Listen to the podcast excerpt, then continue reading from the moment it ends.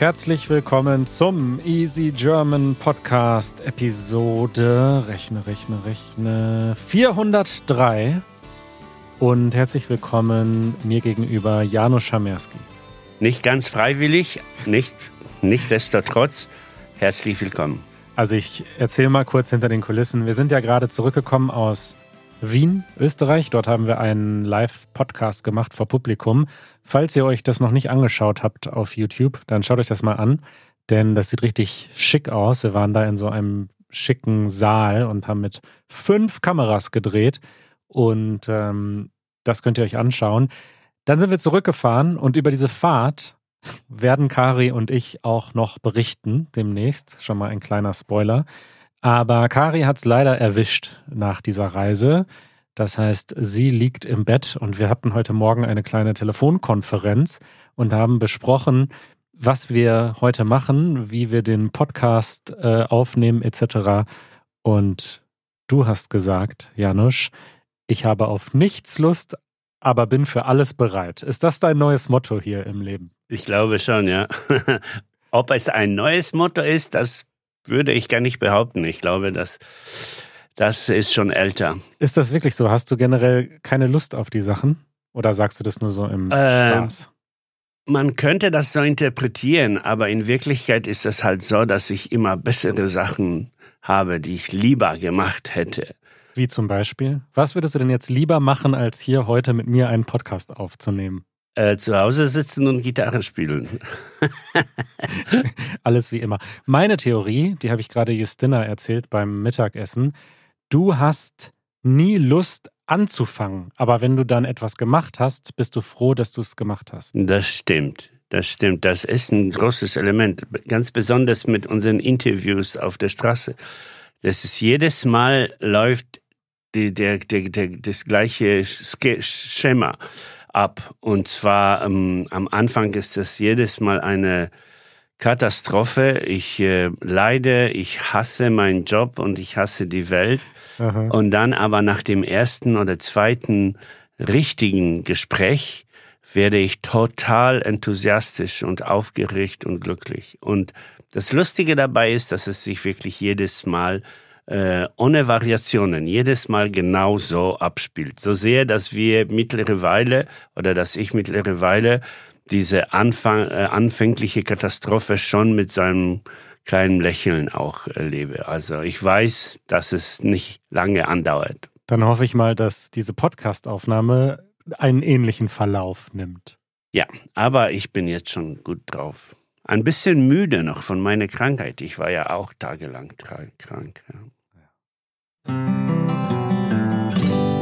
Thema der Woche. Janusz, du hast vor kurzem Episode 507 unserer Straßeninterviews folgende Frage auf der Straße gestellt in Berlin.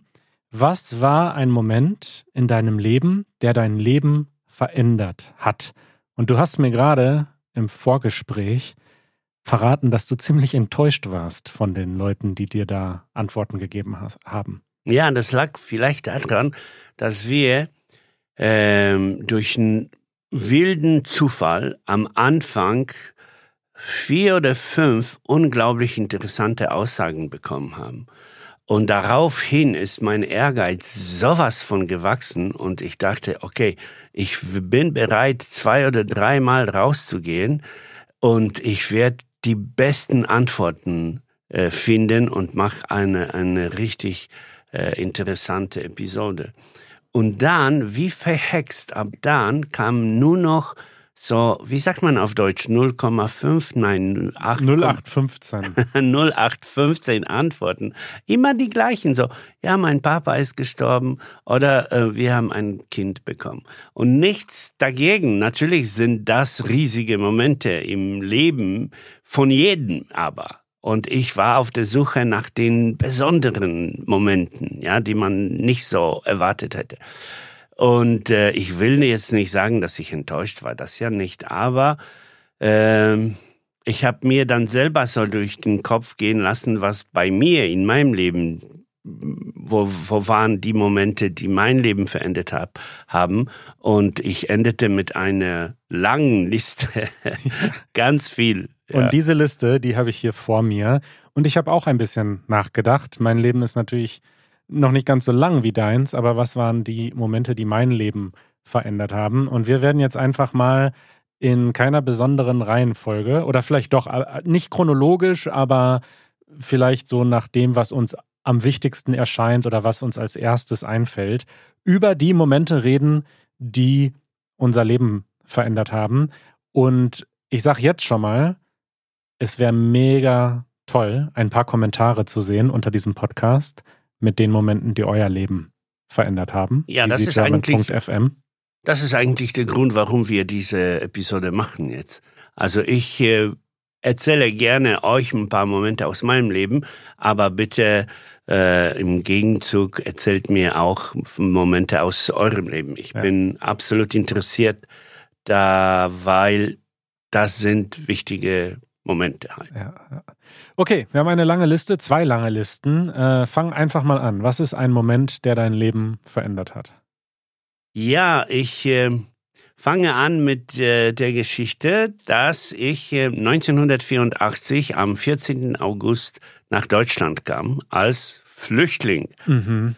Und für die Leute, die, wir haben immer das Gefühl, dass äh, unsere Zuschauer, Zuhörer uns kennen und äh, alles über uns wissen schon. Aber für die, die, die es nicht tun, erzähle ich ganz kurz. Ich bin in Polen geboren, äh, ge geboren und aufgewachsen und äh, mit 24 äh, bin ich geflüchtet, weil in Polen herrschte ein, ein kommunistischer diktatorischer Regime und ähm, äh, ich, ich war, ich hatte echt die Nase voll davon und war ganz schrecklich beleidigt mit dieser Situation und äh, bin geflüchtet. Und nur zwischendurch, wir haben ein, sowohl ein Video über deine Geschichte als auch zwei Podcast-Episoden. ich will dich jetzt nicht äh, ja. abkürzen hier, aber das verlinken wir in den Show Notes, ja. wenn ihr die ganze Story hören. Genau, wollt. aber das zeigt auch, wie wichtig natürlich dieser, dieser Moment äh, war. Und wie gesagt, ich äh, sage auch mit, mit großem Stolz immer wieder, ja, ich bin auch ein Flüchtling der nach Deutschland, also ein Mensch, der nach Deutschland als politischer Flüchtling gekommen bin, ist. Allerdings, ich äh, vergleiche mich nie mit den echten Flüchtlingen, die äh, gefährliche Fluchtwege unternehmen mussten, weil ich bin mit einer Fähre im Sommer als Tourist nach Deutschland gekommen zu einem, ich hatte einen Freund in Deutschland, das heißt, ich wurde sofort herzlich aufgenommen. Man hat sich um mich gekümmert und mhm. äh, ich hatte es wirklich äh, gut sozusagen. Und ich, ich erinnere mich, du hast mir mal äh, erzählt, wie du dich gefühlt hast, als du in Münster ankamst. Und Münster ist ja einfach so eine wunder, wunderschöne Stadt.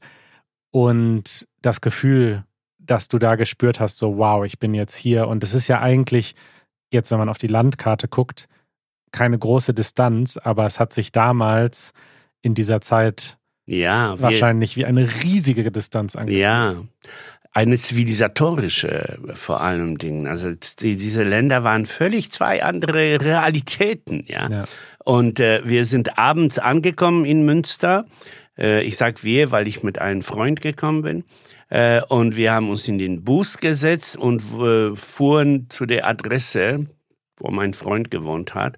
Und die, der Bus ist mitten durch Münster gefahren. Und das war August, mhm. ungefähr 23 Uhr. Also du kannst dir diese Lichter dort, dort und die Cafés draußen und die Menschen, die da gesessen haben. Und ich schaute mich um und dachte so, hm, okay, mhm. gut getroffen. wow. Ja, ich kann mal direkt anknüpfen mit, also ich würde behaupten, es ist so ein bisschen das Gegenstück zu dieser Geschichte, denn ich bin halber Pole, ich bin dein Sohn, wie die meisten HörerInnen mittlerweile wissen, habe aber nie Polnisch gelernt in meiner Kindheit und hatte dann das dringende Bedürfnis irgendwann, dieser polnischen Seite von mir, die ich halt gar nicht kannte, also so gar nicht. Also ich bin ja voll in Deutschland aufgewachsen, deutschsprachig aufgewachsen, bin in Deutschland zur Schule gegangen. Ich hatte wirklich gar keinen Kontakt zu Polen und das liegt natürlich auch so ein bisschen daran, dass du das damals gar nicht so wolltest in dieser Zeit. Ganz genau. Jetzt auch. Also ich vertrete die, die, ähm, die Theorie, dass Kinder, die ja. hier geboren sind, sind auch von hier. Ja. Und ich mag nicht diese, ja, du bist halb Pole, weil ich Pole bin. Da ah, bist uns, du nicht. Da werden wir uns nie einig werden. Ich denke immer noch, dass es schön ist, auch zweisprachig aufzuwachsen. Aber mein Moment, der mein Leben verändert war, ist, dass ich dann nach dem Abi, nach der Schule, äh, das in die eigene Hand genommen habe und für ein Jahr nach Polen gegangen bin. Und zwar war das ein freiwilliges soziales Jahr im Ausland. Das heißt, ich habe nach der Schule ein Jahr in Polen verbracht und dort in einer Stiftung gearbeitet und ganz viele unterschiedliche Sachen gemacht. Ähm, Bildungssachen, Unterricht, äh, Ferienlager. Und ich war in Krakau und mir ging es ein bisschen genauso, dass ich halt wenig Kontakt hatte zu Polen und in Krakau ankam, in dieser wunderschönen Stadt und auch im Juli oder August auf dem Rynek, auf dem Marktplatz in Krakau stehe und diese St Stadt sehe, diese wunderschöne Stadt und das Leben, was da Tag und Nacht auf diesem Marktplatz herrscht und auch so ein bisschen überwältigt war von diesem wunderschönen Ort und dann auch ein wirklich wunderschönes und sehr, sehr prägendes Jahr in Polen verbracht habe, auch gereist bin in der Zeit und ganz, ganz viel gelernt habe und dann ja auch Polnisch gelernt habe. Also für mich schließt sich da so ein bisschen der Kreis. Ja, absolut, absolut, absolut. Ich finde, dass diese Geschichte total, total ähm, stark ist. Ich mag sie. Und du hast dann auch angefangen, Polnisch zu sprechen. Das heißt, du konnt, ich könnte dann ähm, zu dir Polnisch sprechen und ich fand das wunderschön. Okay, was ist dein nächster Moment? Ach, schwierig. Aber ich glaube, ich möchte erzählen, dass ich in Polen schon auch so eine Art Flüchtling war. Nicht wirklich Flüchtling, aber ich bin schon als Kind umgezogen. Mit, ich bin mit, mit sechs von, ein, von einem Dorf in eine Stadt umgezogen und dann mit acht in eine andere Stadt und dann mit ähm, 19 äh, in eine Großstadt. Äh, und ähm, besonders dieser Umzug von, von dem einen Staat, wo ich zu, zu der ersten Klasse gegangen bin, und dann, da war ich ja acht, mhm. bin ich in die andere Stadt. Ich sag die Namen nicht mal, weil das tut nichts zur Sache, aber auf jeden Fall. Äh, und da bin ich zu der zweiten Klasse ge äh, gegangen und da spürte ich schon, dass ich fremd war in dieser Stadt. Ich kam nicht aus dieser Stadt. Ich sprach auch einen anderen Akzent. Äh, mein Polnisch war anders. Viele von den Wörtern, die ich benutzt habe, verstand man da nicht vor Ort. Meine Mama hat sich riesige Mühe gegeben, um mir das auszumerzen, diese, diese andere Wörter und diese Akzentsachen. Ich habe zum Beispiel wenig tak benutzt. Tak ist das polnische Wort für ja, sondern ich habe jo gesagt, weil das ist im Norden Polen, im, äh, Polens immer noch äh, in dem Dialekt, in dem äh, immer noch üblich zu sagen jo. Ähm, und, äh, und ich liebte diese Stadt, in der ich neun Jahre gelebt habe und äh, hasste sie. Also sie war meine Stadt, ja, die, die man liebt und hasst gleichzeitig. Aber trotzdem, äh, ich war immer der Mann, der, der Mensch, der von draußen gekommen ist, der mhm. so ein bisschen, wenn es drauf ankam, war er ein bisschen fremd. Mhm. Und aber ich habe diese Fremdheit immer ganz besonders genossen. Äh, für mich war das eher etwas, worauf ich stolz war. Ähm, dass ich nicht von hier war, sondern dass ich angereist bin. Äh, und ich glaube, das hat einen enormen Einfluss darauf, wie ich mich jetzt in Deutschland fühle. Ich habe es immer genossen, fremd als Fremde äh, in Deutschland zu leben, als Ausländer Äh, und bis heute genieße ich diese, diese Fremdheit. Das ist für mich wie jeden Tag Ferien haben, wie jeden Tag eine, eine unbekannte Stadt zu besuchen. Dieses, dieses Gefühl, ja, ich bin fremd, aber ich bin glücklich. Da möchte ich wieder direkt anknüpfen mit einem Moment, der mein Leben verändert hat. Und ich glaube, ich weiß nicht, ob das vielleicht wirklich genetisch ist, denn ich kann dieses Gefühl so gut nachvollziehen. Und ich war ein Jahr in den USA als Austauschschüler mit 17. Und alle, die schon mal AustauschschülerInnen waren oder vielleicht jetzt im Moment in Deutschland leben und vielleicht noch nicht so lange hier sind, die wissen das. Es dauert, bis man Freunde findet. Und ich hatte zwar, also ich war in diesem Highschool-Jahr irgendwie von Anfang an so ein, man ist halt so ein Celebrity dann. Ich war in einer Highschool mit 3500 Schülern, aber es gab nur eine Handvoll Exchange Students und dann ist man halt bekannt und kriegt erstmal super viel Aufmerksamkeit, aber das war's dann auch. Man hat keine Freunde so wirklich und deswegen war ich auch die ersten vier, fünf, sechs Monate sehr allein und ich habe das geliebt. Ich habe das, ich glaube, dass das für manche Menschen richtig schwer ist, aber ich erinnere mich bis heute sehr intensiv an die Spaziergänge, denn ich musste äh, an manchen Wochentagen so 40 Minuten zu Fuß gehen, weil ich da zu einer anderen Schule gelaufen bin. Früh morgens, noch bevor meine Gastfamilie aufgewacht ist. Und ich war so richtig fremd in einem anderen Land und auf mich allein gestellt. Und ich habe dieses Gefühl total geliebt. Hm.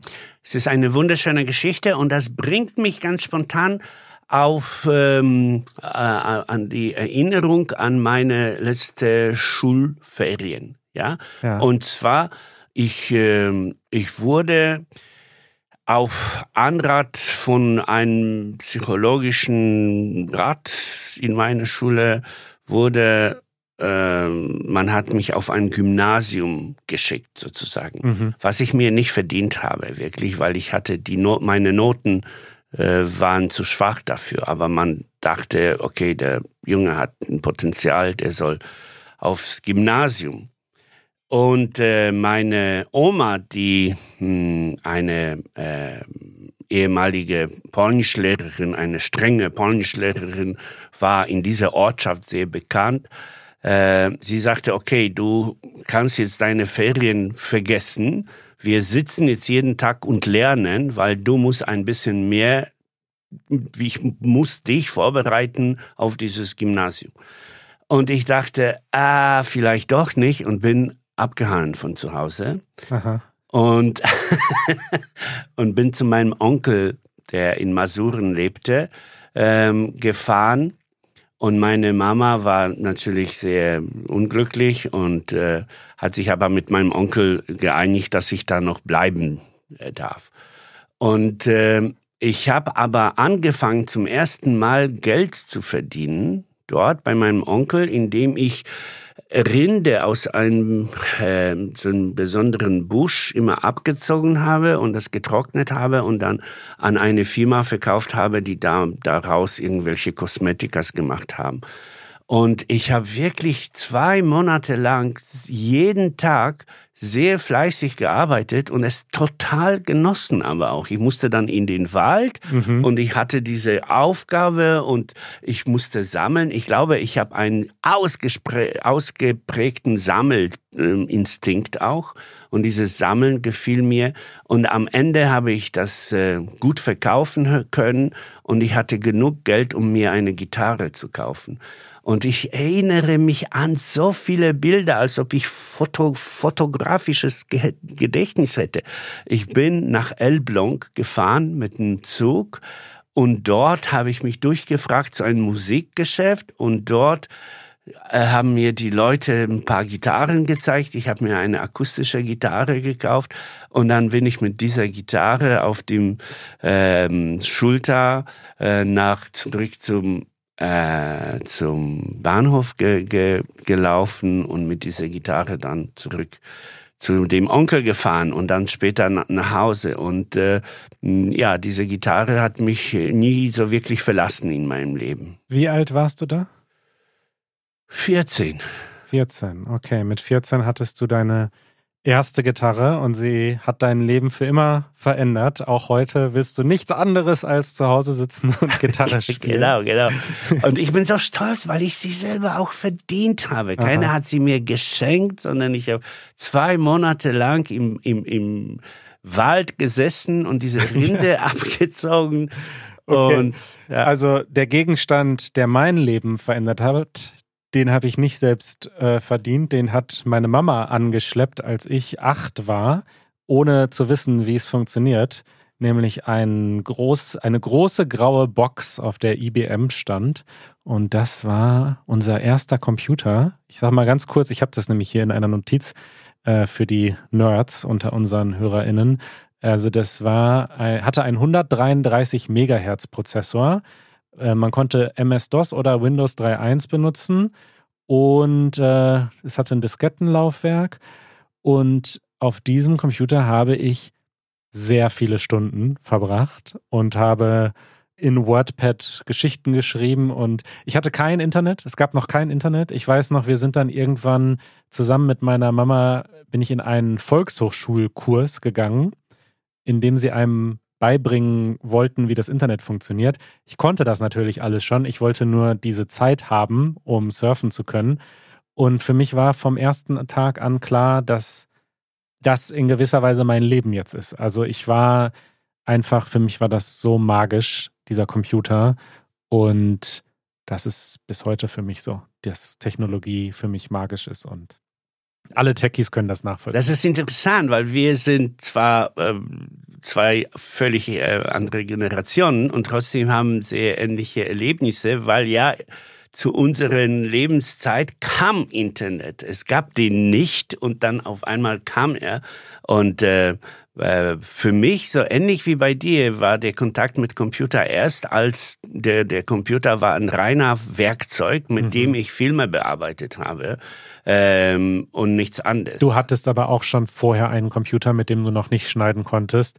Kann ich mich selbst noch dran erinnern, wie du in MS Paint das Logo designt hast für einen Verein, den du gegründet hast. Oh ja. Also, das waren noch Zeiten. Das war noch Zeiten. Aber der erste Kontakt mit Internet, das war in dem Benno-Haus, in dem Kulturhaus, in dem ich gearbeitet habe, gab es eine Ecke mit äh, Internet, mit Computers, ja. mit Internet, die war aber für Senioren. Ja, da habe ich auch oft gesessen und gesurft. Ja. genau. Und wir haben sie alle illegal, weil es war verboten für alle anderen, die Plätze da zu besetzen, damit die Senioren sich nicht äh, schämen und nicht, nicht abgeschreckt werden. Ja? ja, aber das war so populär, dass da alle natürlich den armen Senioren die Plätze wegge. Okay, wir haben nur noch ein paar Minuten. Nein. Was, wir machen bald einen Teil zwei. Was ist äh, dein nächster Moment, der dein Leben verändert hat? Ja, das, dann muss ich das Wichtigste nehmen. Und zwar mit, äh, wahrscheinlich war ich dann elf oder zwölf äh, und äh, auf der Physikunterricht äh, in der Physikunterrichtsstunde erklärte die Lehrerin den Aufbau des Atoms mhm. äh, mit den Elektronen äh, kreisen, die, die um den Kern kreisen, ja und so weiter. Und äh, nach der ähm, nach der Stunde ging ich zu ihr und fragte, hey, ist das ein Zufall, dass der Aufbau des Atoms so offensichtlich an den Aufbau des Solarsystems erinnert? Mhm. Ja, es kann es sein, dass vielleicht ein Atom nichts anderes ist als so eine Art äh, eigene Solarsystem. Äh, und die Lehrerin war ähm, hat mich missverstanden. Ich weiß nicht, was da passiert ist, aber sie wurde sehr sauer mit mir. Sie sagte, sie dachte, ich will sie irgendwie verarschen oder ich will irgendeinen Prank spielen. Ich war tatsächlich ähm, ein Troublemaker. Absoluter Troublemaker, ja. Äh, und sie hat mich weggeschickt. Aber das hat bewirkt, dass äh, später mein Interesse an der Philosophie immer persönlich war.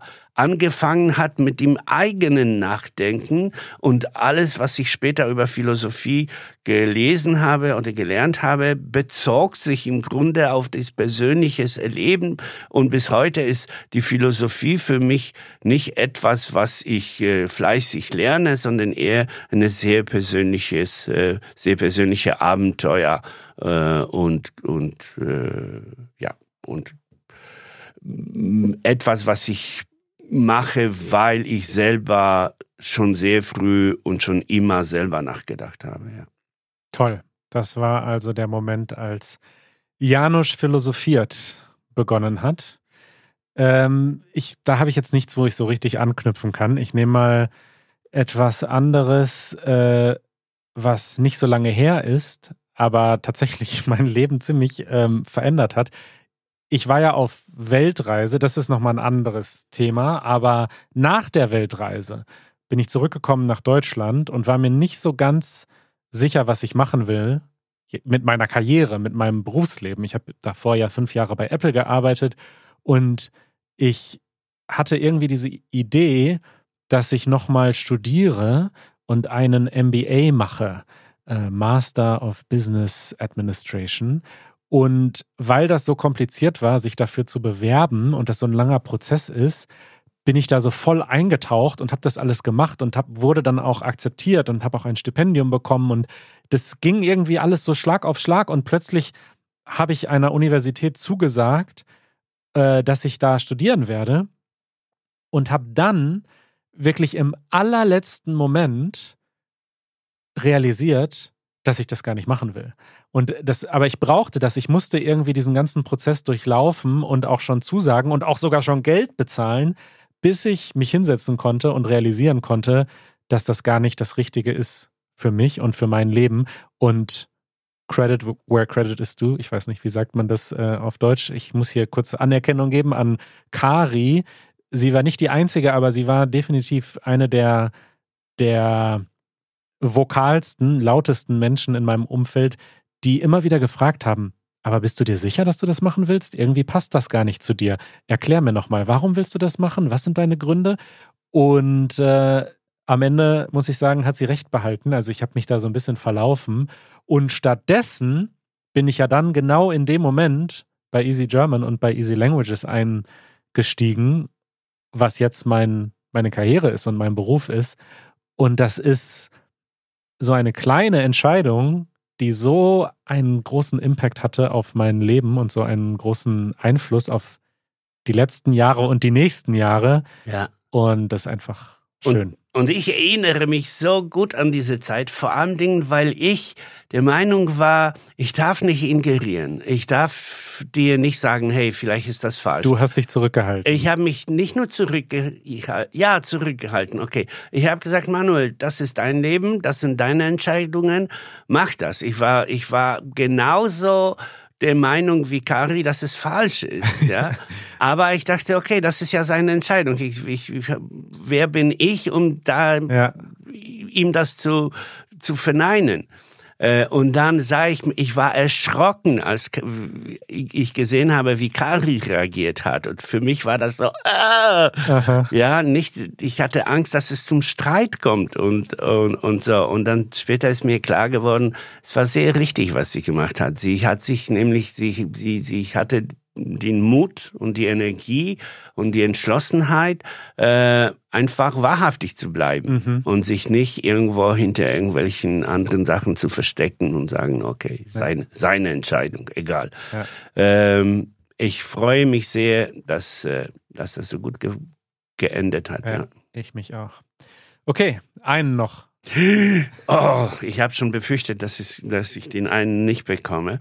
Und zwar äh, ganz schnell. Ich habe auch, als ich nach Deutschland kam, habe ich äh, fünf Jahre lang LKW gefahren. Ja, bin äh, ich LKW gefahren. Ich bin LKW gefahren, fünf Jahre. Und äh, ich hatte einen Unfall, an dem ich völlig unverschuldet war und trotzdem der Unfall war ähm, heftig. Ich, ich hatte da richtig große Chance dabei, ähm, zumindest verletzt zu werden. ich wurde glücklicherweise nicht ernsthaft verletzt, aber ich war genug psych psychisch ähm, verletzt, ähm, so dass man mich äh, auf so eine Frührente geschickt hat. Man hat gesagt, okay, du brauchst etwas Zeit, um da äh, sich äh, zu, zu kurieren. Äh, und äh, da saß ich dann plötzlich in meine Wohnung und musste nicht mehr arbeiten, weil ich in diese Frührente geschickt wurde und dachte, hm, was sollst du jetzt mit deinem Leben anfangen? Und da klopfte jemand an meine Tür und ein Freund von mir kommt rein mit zwei Koffern und in diesen Koffern sind zwei Kameras. Und er erzählt mir, pass auf, ähm, ich bin, äh, ich mache jetzt ein Praktikum in Benno Haus, das ist ein Kulturhaus, und sie bauen eine, eine, so einen lokalen Fernseh Fernsehsender, ja, so einen mhm. offenen Kanal. Und wir, wir wollen in einem halben Jahr anfangen und ich soll da Sachen aufbauen oder helfen dabei und ich soll auch eine Produktionsgruppe äh, bauen, weil wir wollen alles ausprobieren, bevor es wirklich losgeht. Also ihr habt so eine Art Bürgerfernsehen gestartet in Münster, ne? wo genau. ihr dann Sendungen produziert habt, sehr amateurhaft, die dann aber tatsächlich lokal im Fernsehen, Fernsehen liefen. Genau, immer vom jeden Tag vom 18 Uhr bis 20 Uhr. und äh, äh, und so fing meine Geschichte mit dem Fernsehen und mit dem Videoverarbeitung. Und im Grunde, YouTube hat den offenen Kanal dann ersetzt. Ja, YouTube ist, wenn du so siehst, äh, ähm, sehr ähnlich. Das ist auch so ein Bürgerfernsehen. Also du kannst, wenn du was zu sagen hast, kannst du ein Video machen und es veröffentlichen. Meine erste Kamera also es war nicht wirklich meine, aber meine erste Kameraerfahrung war schon als, als Kind, weil meine Mama einen Camcorder hatte und den habe ich viel benutzt und wir haben den auch zusammen viel benutzt. Wenn du zu Besuch warst, dann äh, haben wir damit allerlei Filme und Sketche gedreht. Und zum Glück habe ich diese, mit dieser Geschichte kann ich vielleicht enden, denn ich wusste, dass es diese VHS-Kassetten gibt mit diesen ganzen lustigen Videos aus meiner Kindheit. Und du hattest die irgendwo, hast mir aber jahrelang erzählt, dass die definitiv nicht auffindbar sind und dass du die nie finden kannst und es tut dir leid, aber die sind leider weg. Und irgendwann habe ich gesagt, so, pass auf, gib mir jetzt den Schlüssel zu deinem Keller. ist mir total egal, wie lange ich da in diesem Keller verbringe. Ich finde diese Kassetten und am Ende war es gar nicht schwer. Und ich habe einfach einmal alle Boxen geöffnet, alle VHS-Kassetten rausgekramt und habe die dann digitalisiert. Und deswegen haben wir diese ganzen lustigen Filmchen jetzt äh, auch digital. Weißt du noch dein Hip-Hop-Video? Oh Gott, oh Gott, das ist richtig. Es sind, also es gibt einige Videos, die sind wirklich sehr, sehr cringe, als ich dann nämlich in die Pubertät kam. Also die aus der Kindheit sind super süß, aber wir haben leider noch weitergemacht, als ich schon ein Teenager war mit 14, 15 und äh, das ganze Zimmer voller Eminem-Poster hatte. Die, die sind ein bisschen schlimm, diese Videos. ich habe sie, hab sie wieder angeguckt und es hilft, wenn du den Ton abdrehst. Ja, das hilft. Das, das hilft. Ach, das war wunderschön. Wir müssen einen Teil 2 machen. Wir haben Unbedingt. noch einige Momente auf unserer Liste. Ja. Machen wir bald. Danke, dass du da warst. Oh, das hat Spaß gemacht. Bis bald. Bis bald.